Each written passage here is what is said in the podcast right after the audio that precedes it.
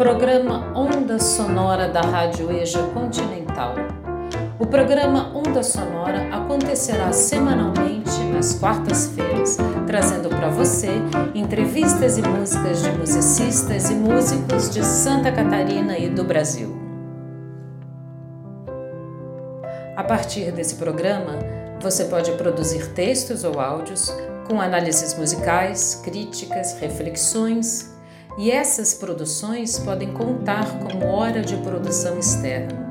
Então, aproveite para conhecer a música que não toca na Rádio do Brasil e para produzir seu HPR. E no programa de hoje temos a alegria de receber a cantora Jana Goulart. Bem-vinda, Jana. Muito bom ter você aqui com a gente. Muito bom ouvir essa mulherada que canta. E eu sempre começo o programa perguntando quem é você, quem é Jana Goulart e como foi a sua trajetória na música. Eu sou Jana Goulart, tenho 41 anos, gaúcha de Pelotas, Rio Grande do Sul. Desses 41 anos, 26, quase 27, é, foram vividos na música vividos intensamente na música. Eu comecei a trabalhar profissionalmente com a música muito, muito jovem. Por influência da minha família, é, do lado da minha mãe, da minha tia compositora, meu tio também, os dois irmãos da minha mãe. Meu pai é músico também. É, fui criada o pão na minha mesa, vindo da música, vindo da arte.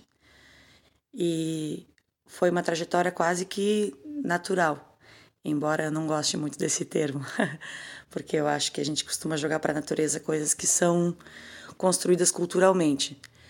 Mas vindo de uma família de artistas, mesmo que a gente sonhe queira fazer outras coisas, quando a gente vê, a gente já está dentro. E eu acho que foi um pouco o que aconteceu comigo. É, isso não quer dizer que eu não ame muito o que eu faço. É claro que eu amo muito o que eu faço. Mas esse amor pelo que eu faço também foi construído nesses 26 anos de música intensa. Porque justamente por ser encaminhada quase que de maneira natural, quando eu virei adulta e vi que haviam outras possibilidades na vida, eu demorei um pouco a aceitar que o que eu sou, na verdade, é cantora. O processo de ter feito é, a faculdade de Ciências Sociais, ter conseguido estudar depois de adulta já, voltada a estudar, me ajudou muito a entender é, antropologicamente sociologicamente é, quem eu sou como artista no mundo. E eu acho que agora sim eu posso dizer que eu sou Jana Goulart, 41 anos, 26 anos de profissão e uma artista convicta. Em 2018, você lançou o CD Falando de Amor junto com o músico Cássio Moura. Você pode contar para gente como foi esse processo? E eu queria perguntar também que canção desse CD você gostaria de compartilhar com a gente. Em 2018, eu lancei com meu amigo e grande músico Cássio Moura o trabalho Falando de Amor.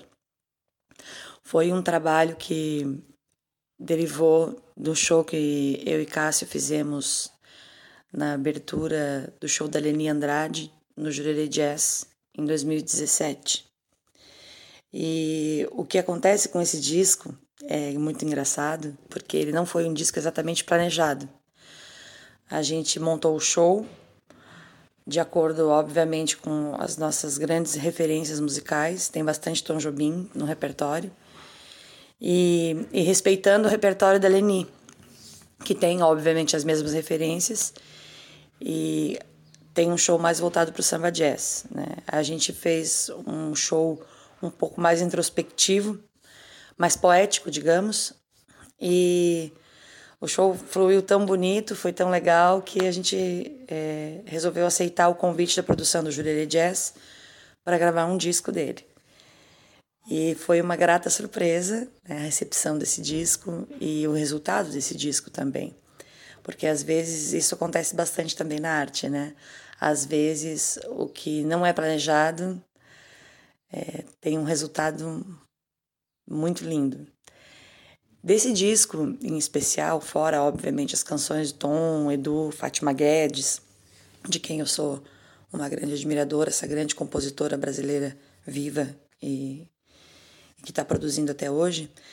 Em especial, eu queria falar de uma canção de um compositor gaúcho chamado Basílio Conceição. É a única canção que sai da curva, digamos assim, né? um ponto fora da curva do repertório do disco. Mas é um ponto fora da curva falando em compositores famosos, conhecidos ou do Rio Eixo São Paulo, né?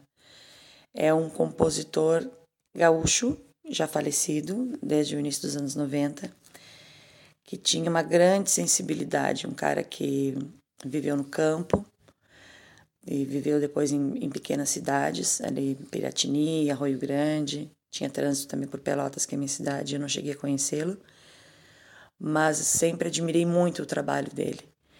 E eu acho que Canção para Minha Prenda entra justamente na questão poética do disco. É uma valsa que a gente rearranjou, né?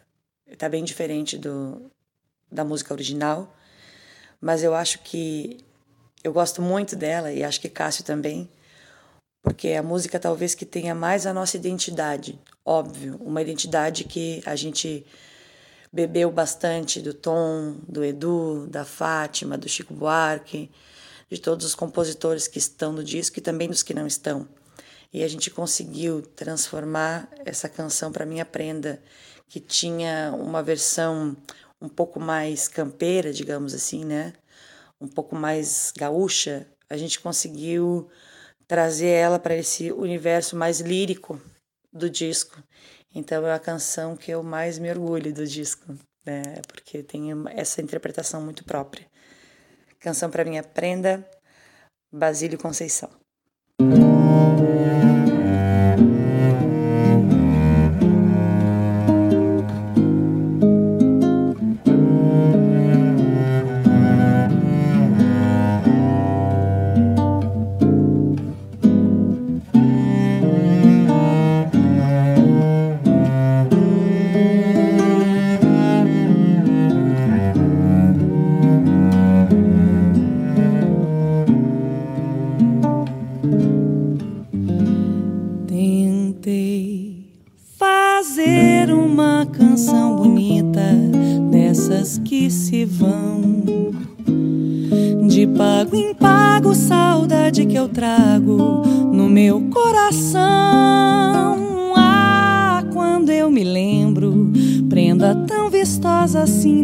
Se viu.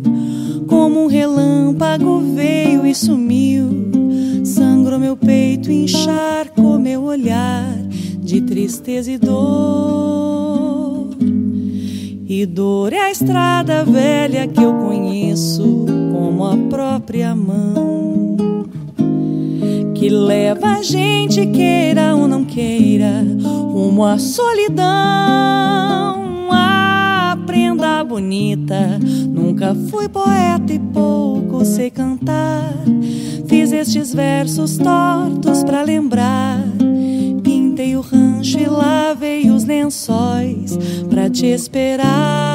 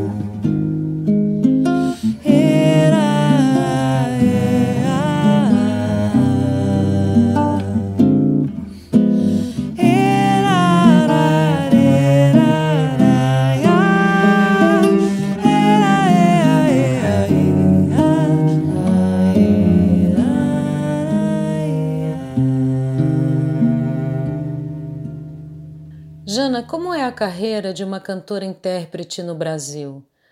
Você sente que a respeito, que há paridade dos profissionais homens que trabalham com você, desde os técnicos dos espaços onde você canta até os músicos que te acompanham?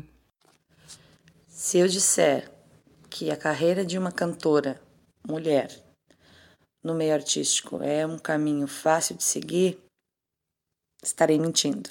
Não é é bem difícil. O respeito é uma construção também diária.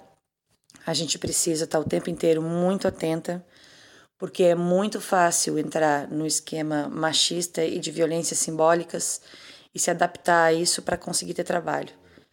Eu sou uma cantora que de alguns anos para cá, não foi não foi sempre também, eu acho que durante um tempo eu eu me adaptei, aceitei essas violências, mas de talvez uns 10 anos para cá, eu tenha conseguido construir ou reconstruir o meu caminho musical baseada e pautada nesse respeito, né? exigindo esse respeito, não só como mulher, mas um respeito como musicista.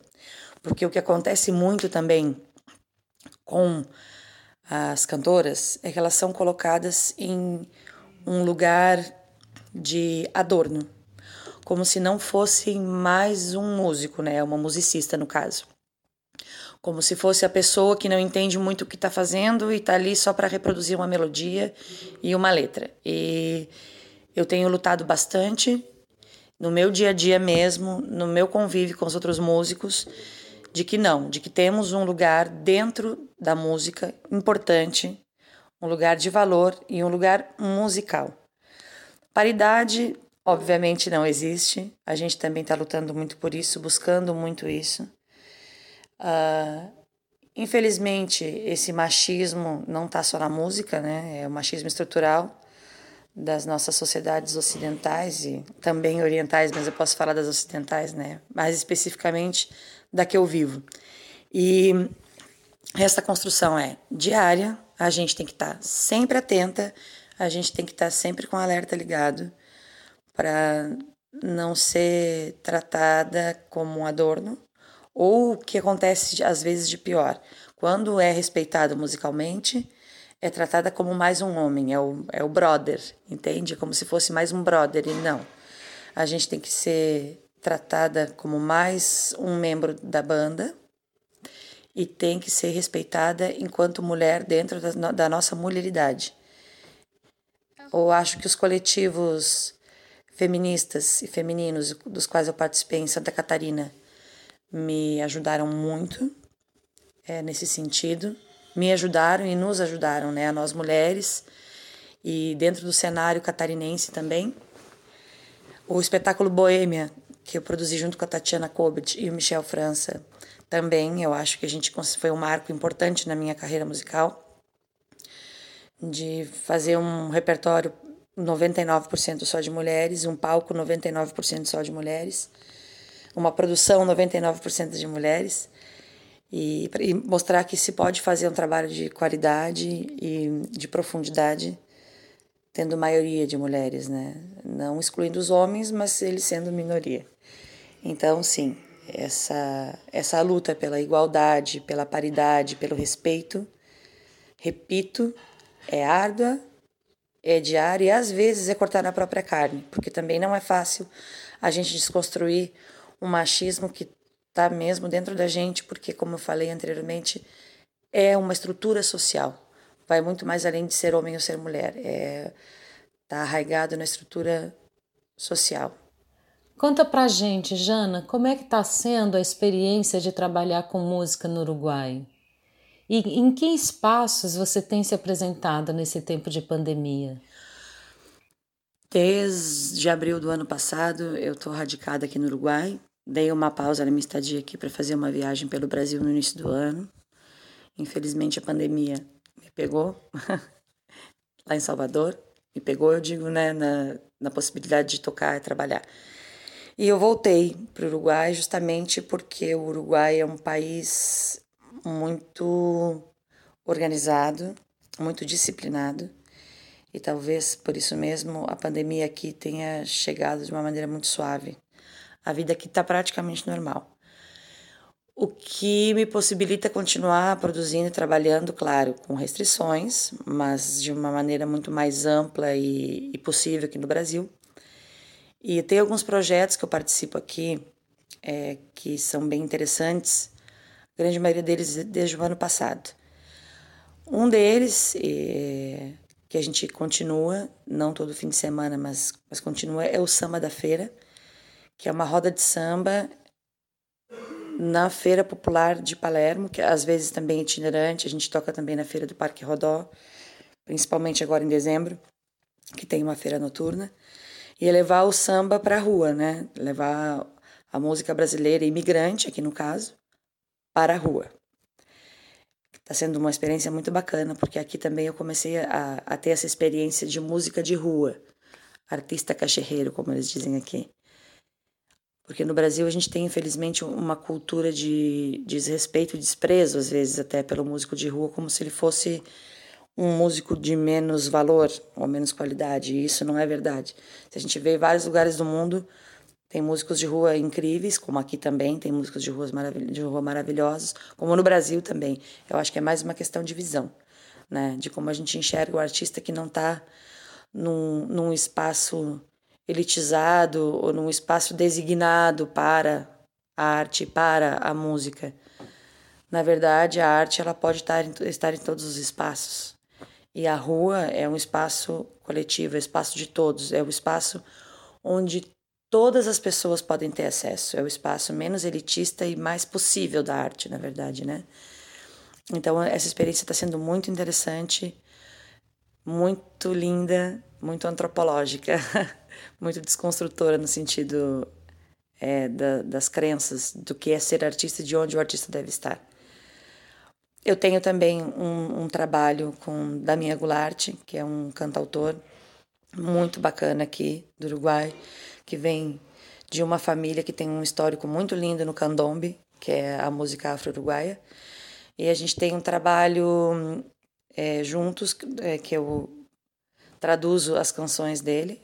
Estamos, gravando já desde o ano passado um disco. Eu imagino que agora, em janeiro no máximo, ele seja lançado projeto Goulart, é fazendo essa mescla um pouco né, da poesia uruguaia com a brasileira e dessa musicalidade também. Tem o projeto Mambembe, que é com um músico venezuelano que eu conheci aqui, que a gente faz uma mescla, tenta fazer uma mescla da, das culturas latino-americanas e trazer isso para a música. A gente viajou pelo Brasil com esse show agora no início do ano. E os espaços são esses, né? São os espaços possíveis em uma pandemia, claro, um país onde a pandemia está bem mais controlada, bem mais tranquila, mas que, que exige alguns cuidados. E se eu fosse dizer para vocês, eu acho que o espaço mais revolucionário mesmo, a parte dos teatros, das casas de shows, dos bares, é a rua. Façam arte na rua. Façam arte na rua porque é a rua é, é o espaço de todos. E você sente que há diferenças nas relações entre as musicistas uruguaias e brasileiras no que diz respeito aos trabalhos que elas produzem e aos encontros que fazem entre elas? Existe sempre uma diferença, óbvio, é, na maneira de, do fazer artístico de uma cultura para outra. Embora uh, as culturas sejam brasileira e uruguaia, sejam latino-americanas, obviamente a idiosincrasia de cada país e de cada região, de cada país, difere bastante. Eu acho que a diferença, a grande diferença, que não diz respeito nem ao fazer artístico, mas a recepção do público, é um respeito maior pelo artista. Aqui, se um artista está tocando, pode ser dentro, de um ônibus, a silêncio ele é aplaudido. Assim é num bar, assim é no teatro, assim é na rua. Aqui a arte tem um espaço de valor, tem um espaço de respeito e de dignidade, né? O que, o que dá uma dignidade ao artista. Eu acho que o fazer artístico depende de muita coisa, né, para dizer que difere ou não, porque a parte das, da idiosincrasia do, do, das culturas existe também questões pessoais de cada estilo, ou seja, ah, claro que também existe um machismo, talvez tenha sentido um pouco menos aqui, porque é, fazendo uma comparação inevitável, o Uruguai já avançou bastante em muitas pautas importantes, né? E eu acho que a, a questão de trabalhar o machismo e trabalhar a misoginia e trabalhar essas questões já está um pouco mais avançada. Longe do ideal, mas um pouco mais avançada com certeza. É um país que a gente no Brasil podia se espelhar bastante nesse quesito de resolver os problemas que a gente precisa resolver. E o machismo e a misoginia, certamente, não só para quem trabalha com música, mas para quem é mulher no mundo, é uma questão importantíssima a ser resolvida. Jana, muitíssimo obrigada pela sua participação aqui no Onda Sonora. É um prazer enorme receber você aqui com a gente. E eu gostaria de perguntar para você com que canção você gostaria de encerrar o programa e se você pode falar um pouquinho dela para a gente. Querida, muitíssimo obrigada. Tudo de bom para você, muita saúde, muita alegria, muita música. E a gente vai se encontrando por aí, né, Jana? Um abraço enorme. Para finalizar, gostaria de agradecer demais a Ive pelo, espaço, é, dizer que admiro muito o trabalho que está fazendo e gostaria de finalizar com uma canção do disco chamada Absinto, da compositora que eu falei anteriormente, Fátima Guedes, justamente porque vai ao encontro desse assunto do machismo e da, da paridade que a gente precisa ter na música. E a Fátima Guedes é uma compositora incrível, com uma poesia linda, com uma harmonia muito bem trabalhada, com melodias lindas. Conheci o trabalho da Fátima graças a Luiz Meira, que já trabalhou com ela, porque infelizmente não é uma compositora conhecida na, nos grandes meios, na grande mídia. E essa canção dela está no disco por uma sugestão minha, claro que Cássio também conhecia e também a respeita bastante, mas é uma sugestão minha e é uma tentativa de eternizar de alguma maneira essa compositora é, incrível, eternizar com, com a minha interpretação e com a do Cássio, eternizar com, com o nosso olhar carinhoso e respeitoso é, em direção a essa artista. Então, Absinto, Fátima Guedes, valeu.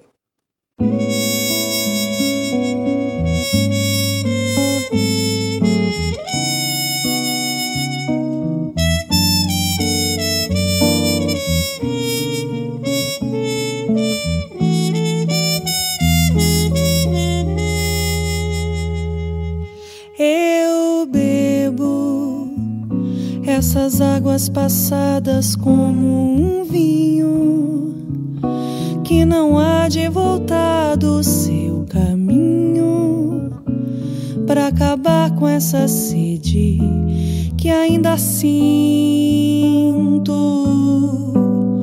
Um absinto de mágoa, de insônia e de